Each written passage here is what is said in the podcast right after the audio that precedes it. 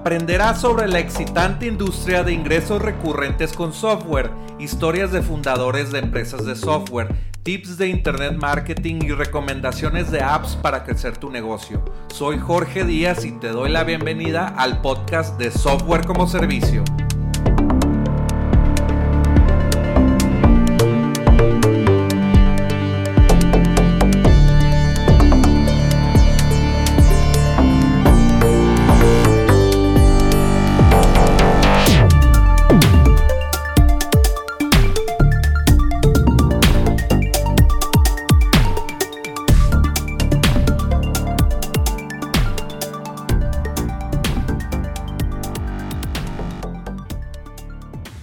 Este podcast platico con Carmen Díaz Oluaga y hablamos del marketing de contenidos para vender software como servicio. Dejemos que ella nos cuente su historia. Vamos a platicar. Bienvenida Carmen. Eh, pues ya estamos en el podcast de software como servicio. Eh, danos una introducción pequeña de eh, quién eres y a qué te dedicas.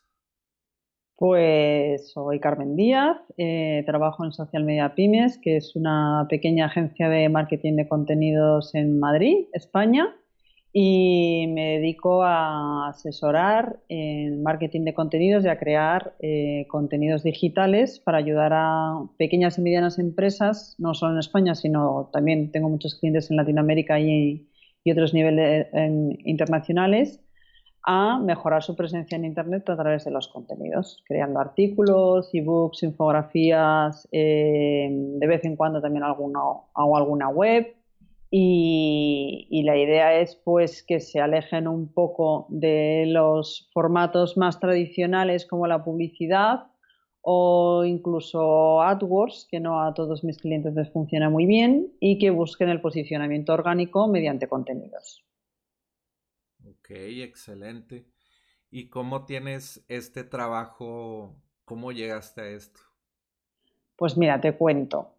Eh, yo estudié lo que en España en su momento se llamaba eh, imagen y sonido, que ahora se llama comunicación audiovisual. Y estaba, eh, es, una licenciatura enfocada a la radio y la televisión pero el segundo o el tercer día de ir a la facultad me di cuenta de que aquello no era para mí. Y decidí que lo que a mí me gustaba realmente era la publicidad.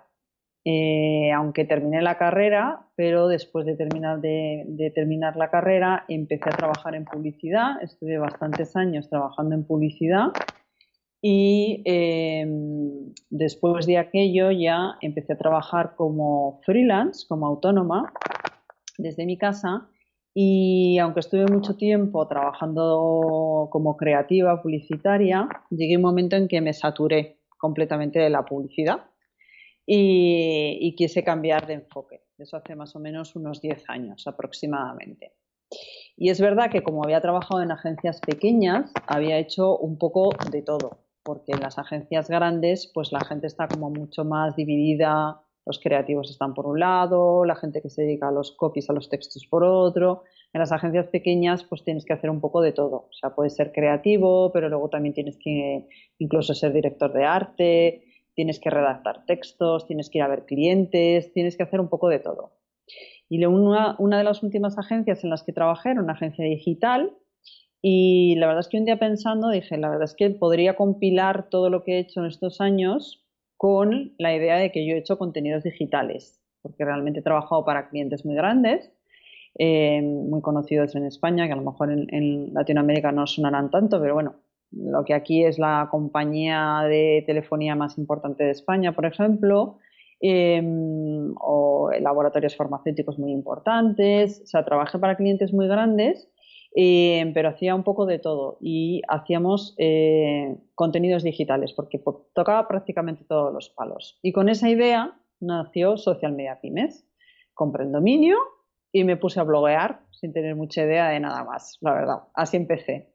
Y bueno, pues poco a poco sabía que no me quería dedicar en exclusiva a las redes sociales porque yo quería algo más, no solo ser community manager, sino que yo quería controlar todo el proceso, o sea, desde la idea hasta, mm, eh, hasta la creación del contenido, ya fuese en formato de texto, en formato de imagen, eh, como presencia en redes sociales o como un ebook o como infografías. Y bueno, pues así nació Social Media Pymes. Me fui formando, me fui cayendo, me fui levantando, fui probando con unos clientes, fui probando con otros y bueno, de eso hace ya, eh, eh, llevo ya casi ocho años blogueando y casi un poco menos de diez años con el proyecto montado. Y así es como empecé y así es como estoy ahora. Ok, ¿y por qué te atrajo el marketing de, de contenido para que fuera tu profesión? Pues mira, como te he comentado, Mm, la publicidad me encanta. La verdad es que sigo viendo, yo creo que debe ser de las pocas personas que sigue viendo la televisión porque y me quedo a ver los anuncios porque me gustan mucho. O sea, disfruto muchísimo de la publicidad. La gente se levanta y se va, pero a mí me gustan mucho. Y, y como sé todo el trabajo que hay detrás de, de incluso de, de psicología, de, de, mucho estudio, de mucho análisis. O sea, no es una idea brillante que se le ocurre a alguien mientras pasea por un parque, sino que hay muchísimo trabajo realmente tanto de, estrategia como de ideas, como de, producción. Pues la verdad es que la publicidad me encantaba. Pero sentía como que estaba vendiendo algo que no era lo que la gente necesitaba en la era digital. O sea, la gente en la era digital lo que quería era información, no publicidad. Entonces, em, el cambio fue decir, o sea, voy a dejar de venderle a la gente para empezar a informar a la gente, ¿vale? Y eso fue lo que me llamó tanto la atención, ¿vale? Porque aunque la publicidad me encanta, a mí me cuesta mucho, de hecho lo pasaba muy mal, o sea, yo recuerdo que eh, para los creativos publicitarios, cuando tienes una idea muy buena, eres maravilloso y todo el mundo te adora, pero la gente siempre espera que la siguiente idea que tengas sea mucho mejor que la anterior. Y es un trabajo muy, muy estresante. Y la verdad es que aunque me gustaba mucho, no me sentía muy cómoda. Y lo que me gustó de los contenidos es que no es vender, sino argumentar. Y a mí eso se me, se me da bien y me gusta mucho. Porque, porque si me das una idea, soy capaz de sacarte 15 razones que la justifican.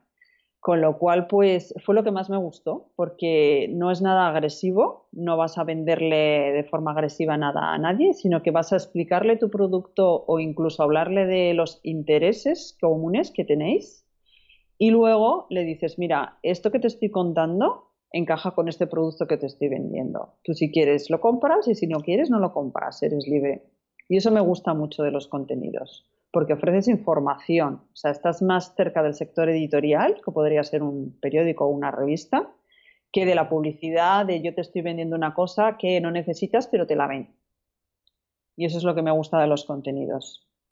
Y ahorita estoy pensando cómo le podemos eh, transmitir el mensaje a la audiencia de eh, no sé, de por qué es tan importante para su, empresa de software o su empresa digital, eh, que tú haces un artículo y vas a estar posicionado en Google y que no es solamente un artículo aburrido que no va a generar nada para su empresa, ¿verdad? eh, ahí, ahí cómo le comunicas a tus clientes inclusive o cuáles son los beneficios del marketing de contenidos, ¿verdad? Que es muchos emprendedores lo pueden ver como que no, yo me voy con anuncios de Facebook o anuncios en Instagram o anuncios, cosas más sexys, pero el contenido es, es rey, como dicen en, claro. en algunos lugares. Pues mira, mi experiencia trabajando para una multinacional, una gran multinacional que, que se dedica al software empresarial a nivel internacional, Em, yo trabajo para ellos en uno de sus productos para, eh, como consultora de marketing digital em, para sus partners en España, porque no comercializan su, software, no lo, no lo, comercializan de forma directa, sino a través de partners. ¿Qué pasa con estos partners? Que venden todos lo mismo, todos venden el mismo software. Y en España eh, creo que hay como unos 300 solo de esa línea de producto y tienen muchas líneas de producto. Eh, cuando yo voy a verles, eh, claro, ellos me dicen, es que todos vendemos lo mismo. O sea, ¿cómo puede ser que todos vendamos lo mismo? ¿Cómo nos podemos identificar? Entonces, si los contenidos son buenos para alguien, son buenos precisamente para las empresas de software, sean eh, en la nube o sean, bueno, software local prácticamente ya no hay, ¿no? Pero bueno, eh, ¿por qué? Porque normalmente, al menos en el caso que yo te estoy hablando, que es software de gestión empresarial, eh, los que toman la decisión de compra es una decisión muy meditada y muy informada, porque la barrera económica de entrada es muy importante. Eh, para este tipo de clientes o de potenciales clientes, la, información es poder, porque quieren tomar una información incluso antes de que les hagan una demo. La demo sería, digamos, el paso ya como final, ¿no? Eh, antes de que les hagan una demo, quieren mm, conocer cosas como el precio de entrada, si es adecuado para su empresa, si les conviene más ese software en concreto, la competencia, en este mercado hay tres o cuatro que se reparten todo el pastel. Entonces necesitan información, no necesitan publicidad, necesitan información. Y esa información la van a ir a buscar un motor de búsqueda, en este caso a Google. ¿Vale? Entonces, en el caso concreto de la empresa que yo te estoy diciendo, mm, AdWords funciona, pero a muy corto plazo. A muy corto plazo. ¿Por qué? Porque todos venden lo mismo al final los clientes cuando llegan a la web ven prácticamente en todas las webs lo mismo, los mismos argumentos de venta, las mismas descripciones de producto, prácticamente siempre lo mismo. Y entonces lo que quieren es información que eh, solucione los problemas o las dudas que ellos tienen. Y eso solo lo consigues con un artículo que esté bien enfocado a tu público objetivo, que haya identificado bien cuáles son las necesidades y las búsquedas que está planteándole a Google y que esté redactado todo lo sexy que tú quieras, pero que esté bien redactado, ¿vale? Y eso AdWords pues no lo consigue, porque AdWords no deja de ser un anuncio o los Google Ads, eh, o sea, perdón, o Facebook Ads, pues consiguen visitas, pero lo que puede marcar la diferencia entre una visita y que el cliente, potencial cliente se vaya o que el potencial cliente llame para solicitar una demo, es un argumento de venta y un argumento de venta lo consigues a través de un artículo, de un webinar, de un ebook, de un podcast como en el que estamos nosotros, a, través de este tipo de formatos de contenidos. Sí, también eh, el marketing de contenido capta la atención, informa, pero después tienes que captar a ese prospecto, ¿verdad? Efectivamente, sí. Con, con un ebook o algo así. A ver, lo llamamos LED magnet porque es como el gancho o recurso gancho, se dice en español, y, es muy importante, de hecho es uno de los eh, puntos que suelo encontrar en todas las empresas que visito, prácticamente ninguna tiene recurso gancho. Y es como la primera parada obligatoria, el recurso gancho. ¿Por qué? Porque a la gente le encanta lo gratis. Da igual que sea un ebook, que, sea una muestra de colonia así o un trocito de pan en el supermercado. A la gente le encanta lo gratis, eso lo sabemos todos los que nos dedicamos al marketing y por eso se dan tantas muestras. Las muestras en Internet eh, y en marketing de contenidos es información gratuita. Y muchas veces en este sector del software como servicio un artículo se puede quedar corto, mientras que un ebook te lo descargas y luego con tranquilidad lo puedes consultar. Si además lo enriqueces con cosas como checklist, como mm, plantillas, como tips, o sea, que no sea un ebook muy aburrido o muy denso, eh, lo puedes eh, lo puedes exprimir todavía muchísimo más. O sea, hay muchos tipos de ebooks. Hay ebooks, ebooks buenos y ebooks muy malos. Hay, por ejemplo, también otras cosas que funcionan muy bien como recurso gancho, que son los informes, ¿vale? Em, comparativas, por ejemplo, de software, también funcionan fenomenal. Todo esto son em, información que responde a los puntos de dolor del potencial cliente, porque está en una fase muy temprana del embudo de ventas, está muy arriba, todavía no sabe lo que quiere, eh, en, el caso concreto de esta multinacional que te estoy hablando, nos dirigimos a directores financieros y a dueños de empresas. ¿Vale? Entonces, el director financiero em, hasta ahora ha estado funcionando con una hoja de Excel y necesita subir un nivel superior y pasar a un software de gestión. Se le plantean mil dudas Entonces, eh, todo los, el material que solucione esas dudas o que al dueño de una empresa le ayude a tener una primera aproximación a la marca para la que yo trabajo, pues es eh, una herramienta para captar ese lead y luego poder llamarle por teléfono, escribirle un correo, todo para al final conseguir lo que queremos, que en este caso concreto es una demo. ¿Vale? Visitarles, poder. O, descubrir eh, otros casos de estudio que, que le han funcionado a otra empresa. Casos de estudio, efectivamente, también funcionan muy bien. Sí, porque, no sé, tú estás con tu hoja de Excel, imagínate, y luego, eh, pues lees que a otra persona le está funcionando 300% y tú con tu hoja de Excel, ¿verdad? efectivamente, efectivamente. Los casos de estudio son maravillosos. Oye, tengo una pregunta. ¿En cuál red social estás viendo mejores resultados para publicar contenido? Eh, ¿Tienes algún caso de estudio o ejemplo? Pues mira, mm, yo tengo otro tipo de clientes, ¿vale? Em, tengo clientes de retail, tengo clientes de B2B em, y de todos los sectores. O sea, tanto de software empresarial como, pues no sé, clínicas estéticas, eh, de todo. O sea, tengo absolutamente de todo. Ayuntamientos, eh, el gobierno, de todo. ¿no? Y, entonces depende mucho del sector empresarial al que te estés dirigiendo. En el caso concreto del software como servicio, lo que mejor funciona es LinkedIn. Porque eh, el liderazgo y la profesionalidad son de las características que mejor funcionan en este, en este, en este sector. ¿Por qué?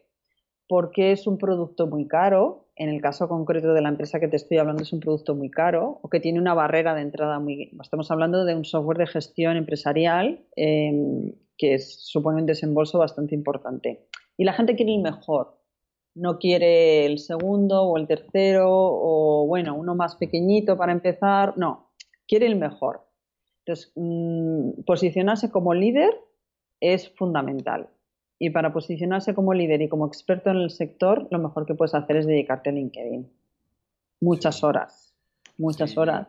Yo he escuchado que hasta tienes que publicar cuatro veces al día o una cosa así. Y ahorita es la red que está teniendo, eh, por ejemplo, en Facebook publicas y el algoritmo te, te sugiere contenido no es como que lo que, lo que publicas está como expandiendo al, máximo potencial y en LinkedIn ahorita sigue esa tendencia de, que mientras más publiques más te van a ver, no es que el algoritmo te va a sugerir. Luego lo van a, cambiar, me, imagino, pero ahorita quieren, quieren que gente publique mm. mucho contenido, pero eso es bueno para los creadores de contenido, ¿verdad? Sí, sí, sí, sí, desde luego. Mm.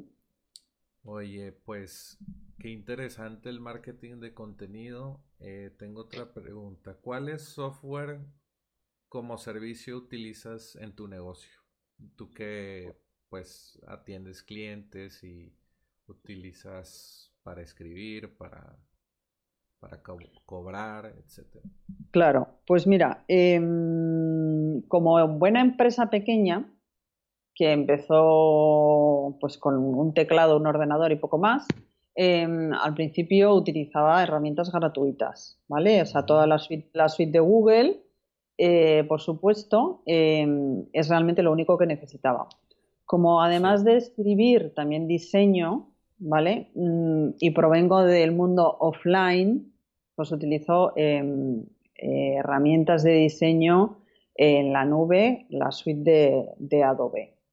Y luego, em, ahora mismo utilizo eh, mi mano derecha, es el software de marketing digital de SEMrush, ¿vale?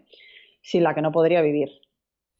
Eh, porque tengo toda mi vida ahí. O sea, el día que, no tenga SEMrush no sé, no sé qué haré. Mm, ¿Por qué me viene bien?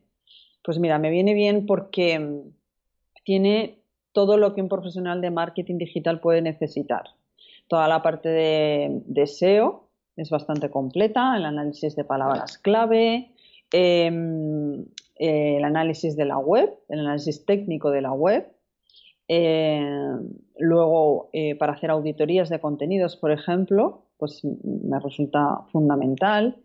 Y luego toda la monitorización de redes sociales también la tengo incluida ahí. Eh, para la generación de, contenido también utilizo SEMrush.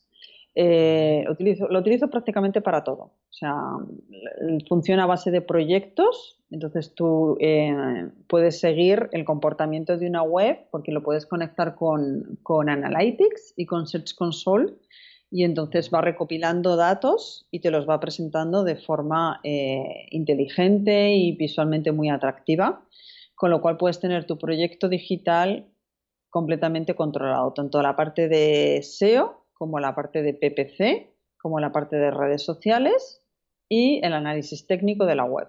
Lo puedes tener todo ahí. Y sin sonras te moriría.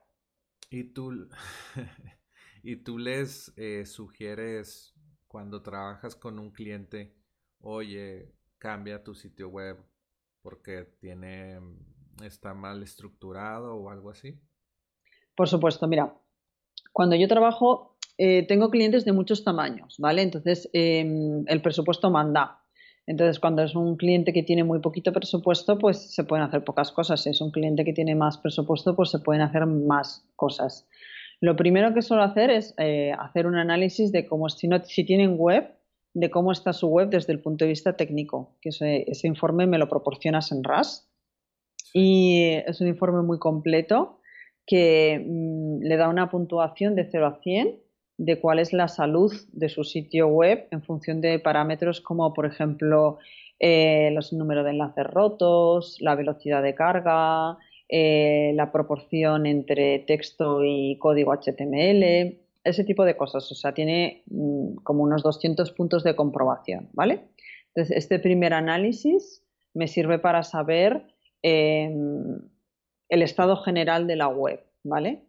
A partir de ahí, si el cliente tiene presupuesto, pues se le pueden hacer em, mejoras, tanto de arquitectura como de auditoría de contenidos, que es sobre todo una de las cosas que más hago. ¿Por qué? Porque mucha gente cuando empieza con una web y cuando empieza a bloguear, porque ha oído hablar, de que Google valora que la gente bloguee y la verdad es que lo hacen sin ton ni son a veces y se creen que simplemente con publicar artículos pues ya está, es suficiente, no necesitan más. Mm, entonces, las auditorías de contenidos consisten en recoger todo lo que han publicado y analizarlo, eh, ver si están posicionando o si no, qué posición tienen, eh, si es posible que esas posiciones se mejoren, si no han posicionado, si se pueden incluir, o sea, se pueden hacer cambios para conseguir que empiecen a posicionar en Google. Todos esos datos, toda esa información me la proporciona estos informes de, de y en función del presupuesto que tengan, pues se les pueden hacer más o menos cambios. Si la empresa tiene mucha envergadura, o es una web muy grande que a lo mejor lleva, no sé, pues tiene cinco niveles de profundidad 500 eh, páginas indexadas o cosas estas así ya como muy grandes, suelo colaborar con una agencia SEO, ¿vale? Eh, que tiene sus propios programadores y, entonces trabajamos de forma coordinada. Yo me encargo de toda la parte de contenidos y ellos se encargan de la parte de SEO y la parte más técnica, por así decirlo, ¿vale? Yo les hago un, primer análisis y luego ya, digamos que trabajamos de forma contenido y y ellos trabajan el SEO por su lado para que juntos vayamos incrementando las posiciones de Google. Excelente. Me surgen muchas preguntas o bueno, expandir ese tema, pero me gustaría acabar eh, con las recomendaciones que tú tienes de, software como servicio que utilizas. ¿Qué otro pues utilizas? Pues prácticamente yo creo que eso es todo. Bueno, MailChimp por supuesto, como plataforma de correo electrónico eh, para hacer email marketing. Tampoco podría vivir sin MailChimp porque aunque mm, hay otras plataformas y la gente tiende a decir que MailChimp es muy poco intuitivo, yo le tengo mucho cariño, no sé por qué, a pesar de que lo han cambiado 50.000 veces y me resulta muy, muy fácil em, y muy intuitivo. Lo están ampliando y yo creo que su idea es em, terminar em, ampliándolo hasta que sea una suite de marketing parecida a otras que hay en el mercado. pero en principio, eh, toda la suite de Google, eh, eh, MailChimp, y yo creo que con eso funciono, así a grandes rasgos. La facturación la tengo externalizada y Slack también, por supuesto, cuando trabajo en proyectos internacionales con gente de, que está en otros continentes y, em, y yo creo que no me salgo de ahí. Sí, yo creo todos en esta industria de software como servicio utilizan Slack. Es verdad. Siempre, están ahí con su... sí, con el Slack, sí. Con su sonidito de mensajes. Eh, te, iba a preguntar, eh, ¿qué, recomiendas para blog? Eh, ¿Qué plataforma recomiendas? ¿WordPress? O WordPress. WordPress sin duda. Eh, Blogger yo no creo que, sinceramente, y espero que no me oiga nadie de Google, no creo que Blogger llegue, a ningún lado nunca jamás, porque creo que no es, no es un negocio. O sea, el caso es que cuando trabajo con algunos, em, algunos partners de, esta multinacional para la que trabajo, me han dicho que eh, no les gusta porque puede tener problemas de seguridad mi experiencia, los profesionales con los que yo trabajo, los programadores con los que yo trabajo, mm, me han dicho que es muy seguro y que no es un problema, eh, no es un problema la seguridad con WordPress. Mm, yo trabajo en WordPress, hago webs en, WordPress desde hace muchísimos años em, y creo que es el estándar en estos momentos. O sea, si alguien tuviera que decantarse entre Mm, Blogger o WordPress, eh, WordPress sin duda, sin ninguna duda. Por facilidad de uso y porque si algún día tienen algún problema, em, WordPress siempre yo creo que va a responder más rápidamente que Blogger, que no deja de ser un servicio secundario de una empresa muy grande que parece que no le está poniendo mucho interés. Sí, hay, hay mucho soporte de la comunidad en WordPress, ¿no? plugins para SEO, plugins para cualquier necesidad de marketing digital ahí. Eh, están, sean gratis o de paga, pero están ahí disponibles. Están ahí. Oye, vamos a, cambiar un poco eh, la conversación. Vamos a hablar del software como servicio o SaaS. ¿Qué piensas de esta industria eh, en general? Pues mira, mmm, yo creo que es el, futuro, o sea, que el software local em, está abocado ya a, desaparecer. ¿Vale? Lo veo en, lo veo en esta multinacional que es gigante y, está completamente volcada en dos sentidos, eh, la nube y el móvil. Y cuando una empresa de este tamaño, con 300.000 empleados a nivel mundial, eh, apuesta por estos dos puntales, eh, la nube y el móvil, digo yo que algo sabrán del tema. Y, lo he visto también como diseñadora. Em, como diseñadora lo he visto que em, eh, sigo utilizando eh, Photoshop y Illustrator porque nací con ellos como, como diseñadora y porque ya lo, o sea, lo manejo en sueños. Pero algunas veces que no he tenido acceso, eh, o he estado de viaje o he estado en un ordenador que no era el mío, he encontrado programas online bastante capaces que podían hacer bastante papel, sobre todo parecidos a Photoshop, y, que, bueno, son copias más o menos completas o más o menos parecidas, con más o menos funciones, y, que funcionaban bastante bien. Entonces, yo creo que como Internet ya es eh, como el agua, o sea, es un artículo de primera necesidad, o sea, es como el pan, o sea, no, nadie concibe no estar conectado. Yo tengo tres hijos adolescentes y, es que no les importa dónde les lleves con tal de que tengan wifi. O sea, todo lo demás es exactamente igual, ¿sabes? O sea, da igual que te vayas a la playa, que a la montaña, que en coche, que en burro, que en moto, les das todo igual. Con tal de que tengas wifi, ellos son felices. Y, veo que con tal de tener una conexión a Internet, tienes una, todo un mundo de posibilidades, porque la movilidad, que es el otro, el otro puntal, eh, nos invita a eso. O sea, el poder tener esa misma aplicación en cualquier dispositivo que se pueda conectar a Internet también es eh, el futuro. O sea, hacia eso vamos, porque ya no tenemos un dispositivo. Hace 20 años, cuando yo empecé en Internet, tenías un ordenador con un poco de suerte. Ahora tienes un ordenador de mesa, un ordenador portátil, eh, uno o dos móviles, una tableta, multitud de dispositivos. Y entonces yo creo que hacia eso va y es como el tema de los, de los micropagos eh, de las plataformas. O sea, es, es, una puerta que se ha abierto que yo creo que no se va a cerrar, sinceramente.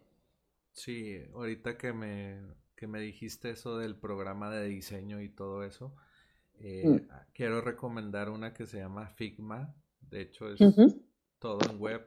Bueno, tienen ahí una web, una desktop app, pero pues está conectada, está hecha en la nube. Y es igual que Photoshop o funciona muy parecido y es más para interfaces, pero pues es una aplicación web y Photoshop, creo que Canva, no sé si Canva, efectivamente. utilizas, pues es, es muy útil, ya no necesitas Photoshop o si no tienes Photoshop instalado, pues puedes usar Canva gratis, ¿verdad? Por supuesto, sí. Porque de hecho trabajo con mucha gente que no utiliza Photoshop. Entonces, para muchos clientes les hago plantillas en Canva que luego ellos pueden utilizar y, les resulta muchísimo más fácil porque es muy intuitivo. Es verdad que cuando eres ilustrador o creativo o diseñador se te queda un poco corta pero para community managers, para, eh, para cosas como muy básicas, eh, Canva es más que suficiente. O sea, no necesitas un Illustrator para hacer un ebook, ni muchísimo menos. Oye, ¿y cómo ayudarías a un cliente que tenga un software como servicio? Bueno, ya lo haces, pero ¿cómo lo ayudarías con contenido para, para su empresa, en su blog, etcétera? Pues mira, yo lo primero que, mm, que, les diría es lo que has comentado tú antes, que tienen que ser plenamente conscientes de que las cosas han cambiado. Yo no sé cómo, cómo son las cosas en México, pero aquí en España el telemarketing, o sea, las llamadas a puerta fría, em, ya no funcionan o funcionan de forma mm, muy residual, ¿vale? Eso es un problema recurrente que cada vez que voy a ver a un nuevo partner de esta multinacional me dicen es que el telemarketing ya no funciona, ya no conseguimos clientes llamando. Eh, yo no sé tú, pero yo el teléfono fijo de mi casa lo desconecté hace muchísimo tiempo porque como solo me llaman de publicidad, en el móvil tengo instalada una aplicación que si es publicidad me dice que es publicidad y ni lo cojo. O sea que eh, tenemos muchas barreras para frenar la publicidad. Entonces, eso es lo primero que tienen que entender, que la gente ya no quiere más publicidad, ¿vale? Lo que quiere es información y la información está en los motores de búsqueda, en este caso en Google. ¿Qué hay que hacer para aparecer en Google?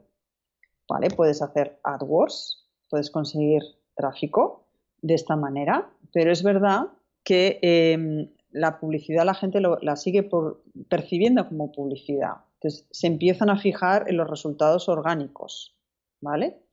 Y para conseguir estar entre los primeros puestos de resultados orgánicos, hay que tener dos cosas. Primero, una muy buena web, rápida, bien construida, em, con una arquitectura limpia, eh, con una serie de requisitos de SEO, ¿vale? Y luego hay que tener contenido fresco semanalmente, si puede ser con más frecuencia que una vez por semana mejor, y que responda a los intereses de la audiencia. Si tú estás hablando de software como servicio, porque tienes una startup, eh, y estás hablando de recetas de cocina, mm, no. O sea, eh, tienes que pensar qué es lo que va a buscar tu potencial cliente y eh, adelantarte, ponerse en sus zapatos y en su mente y pensar eh, cómo va a buscarme, cómo me puede encontrar, qué problemas tiene, cuáles son sus inquietudes, qué mm, solución le voy a dar al problema que, tiene y luego mm, ofrecerle muchos formatos, porque eh, la gente cuando dice blog siempre piensa en texto, pero se olvida eh, de las imágenes, se olvida del vídeo, eh, se olvida del audio. Y yo creo que estos formatos, tanto las imágenes como el audio como el vídeo, em, van a coger cada vez más fuerza y yo estoy convencida de que Google va a ir por esa línea, porque la gente cada vez em, tiene menos tiempo para leer y más tiempo para oír mientras está haciendo otras cosas, ¿vale? Esta mañana te voy a contar una anécdota. He ido a hacer la compra y me había dejado la lista de la compra en papel. A pesar de dedicarme al marketing digital, lo sigo escribiendo. Me la había dejado en el coche. Total, que he, subido, he bajado, he subido, he bajado en las bolsas, la lista, tal. Y en el ascensor me encontré una señora bastante mayor, bastante más mayor que yo, que me ha dicho, deja de escribir la lista de la compra, hazlo por Google. Y yo le mira una, una cara como diciendo, por Google. Me dice, sí, yo cuando estoy en la cama digo, ok Google, apúntame macarrones. Y te lo apunta todo y te lo manda directamente al móvil. Y la verdad es que me ha sorprendido mucho porque era una señora como de 10 o 15 años más mayor que yo. Y, la verdad es que lo he estado pensando y luego la gente lo que quiere es que le hagan la vida fácil, no difícil. No quiere tener que subir y, bajar al coche a buscar el papel, dónde dejó el papel, se me ha olvidado el bolígrafo, el no sé qué. No, quiere estar en la cama tumbado y decir, ahí va, macarrones. Ok, Google, macarrones. Y que el macarrones se añada directamente a la lista de la compra que tiene que hacer al día siguiente. O sea, a la gente hay que hacerle la vida fácil. Y, conforme vayan saliendo más plataformas, por ejemplo, estos de Alexa, eh, Alexa Voice o Google Assistant, pues ahí tienes que estar poniendo tu contenido, ¿verdad? Ahí eh, tienes. Tu, tu mm. empresa ya es una empresa de, medios, cualquier sea tu empresa, si vendes paseos para perros o vendes software como servicio o vendes cortes de pelo, ¿verdad? Efectivamente. Ya eres, una empresa de medios que, tiene que hacer video, que tiene que hacer audio, que tiene que hacer artículos. Sí. Eh, bueno, con, que sea audio, video y escrito ya. Bueno, y gráficas.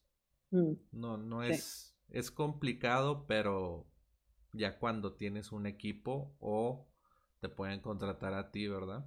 Eh, pues tú les ayudas en esas en esas tareas, ¿verdad?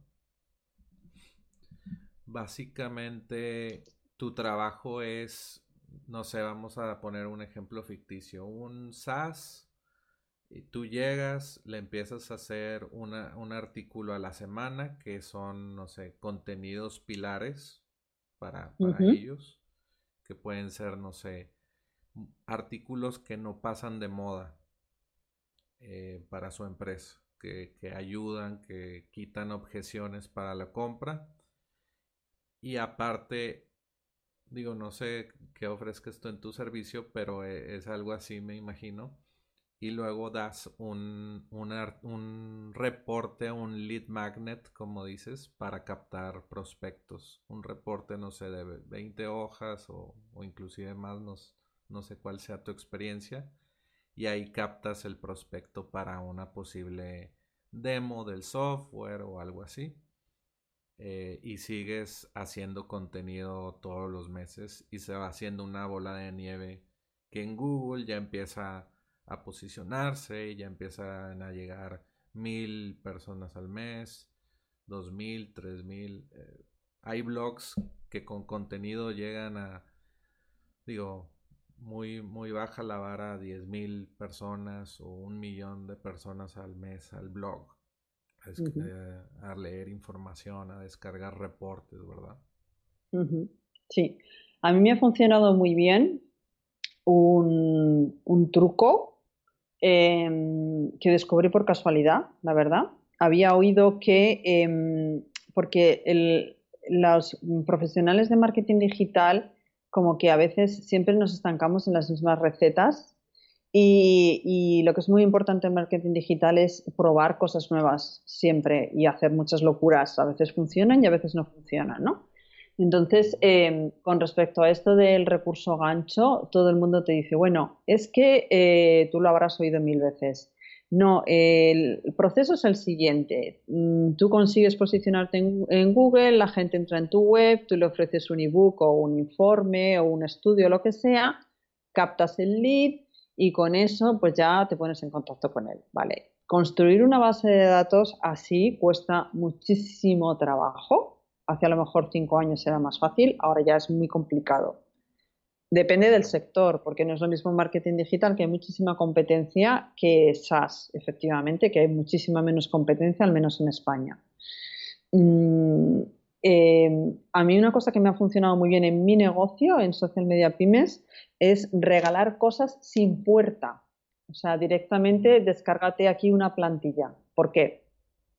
Oí eh, que los clics en la web em, son, eh, ayudan a posicionar, ¿vale? Y decidí hacer un experimento. Y este experimento consistió en crear un artículo muy grande, muy extenso, de unas 5.000 palabras, eh, con cómo hacer una nota de prensa, ¿vale? Yo no hago notas de prensa, no me han llamado nunca para hacer una nota de prensa, pero vi que tenía un volumen de palabras clave mensual, un volumen de búsquedas mensual bastante interesante y que tenía una competencia relativamente asequible para eh, mis, mis, cifras de tráfico, ¿vale? Y dije, bueno, voy a hacer un experimento. Creé un artículo muy bien estructurado al que le dediqué muchísimo tiempo y al final, bueno, en varios puntos del artículo eh, incluía un botón que te podías descargar una plantilla de una nota de prensa sin pedir ningún dato de contacto. Esto lo hice hace un poco menos de un año y ya se han descargado la plantilla casi 10.000 personas. El artículo está posicionado, por supuesto, en el número uno desde hace un montón de tiempo y eh, luego he ido haciendo pruebas con otros temas y he conseguido posicionar entre los primeros puestos, eh, por ejemplo, Media Kit de influencers, em, eh, un calendario editorial para redes sociales.